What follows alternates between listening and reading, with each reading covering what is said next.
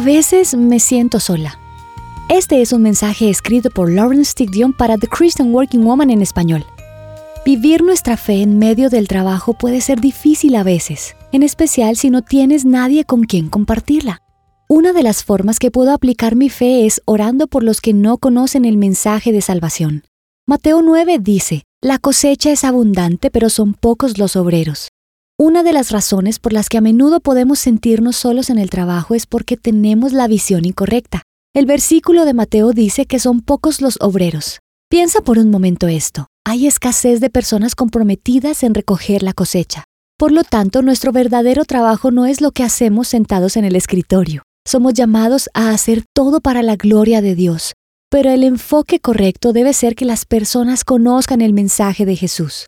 Al saber que soy uno de los pocos obreros en su reino, debo orar por la manera en que otros me perciben en mi trabajo. ¿Cómo cumplo yo el gran mandamiento, el de amar al Señor con todo mi corazón, mi alma y mente y de amar a mi prójimo como a mí mismo? Debo comenzar por ver a mi jefe, compañeros y subordinados como a hermanos. La palabra amor suena un poco profunda para ciertos entornos laborales.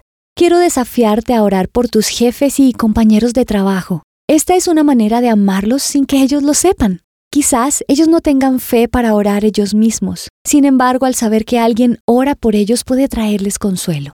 A menudo a las personas les gusta que oren por ellas y también he descubierto que si no quieren oración, te lo harán saber. Orar por ellos hará la diferencia. Inicialmente orarás por ellos, pero llegará el día en que podrás orar con ellos. También pide a Dios por cómo podemos reflejarlo con nuestro comportamiento. Segunda de Corintios 4:6 nos dice, que la luz resplandezca en las tinieblas. Dios hizo brillar su luz en nuestro corazón para que conociéramos la gloria de Dios que resplandece en el rostro de Jesucristo. Ora por tus palabras. Esto puede parecer sencillo, pero el chisme y la grosería tienen una forma de penetrarse en nuestros trabajos con rapidez. Pídele a Dios que ninguna palabra corrompida salga de tu boca sino solamente palabras que traen sanidad y que te permita ser excelente en lo que haces. También puedes clamar a Dios que te envíe a hablarle de Él a alguien.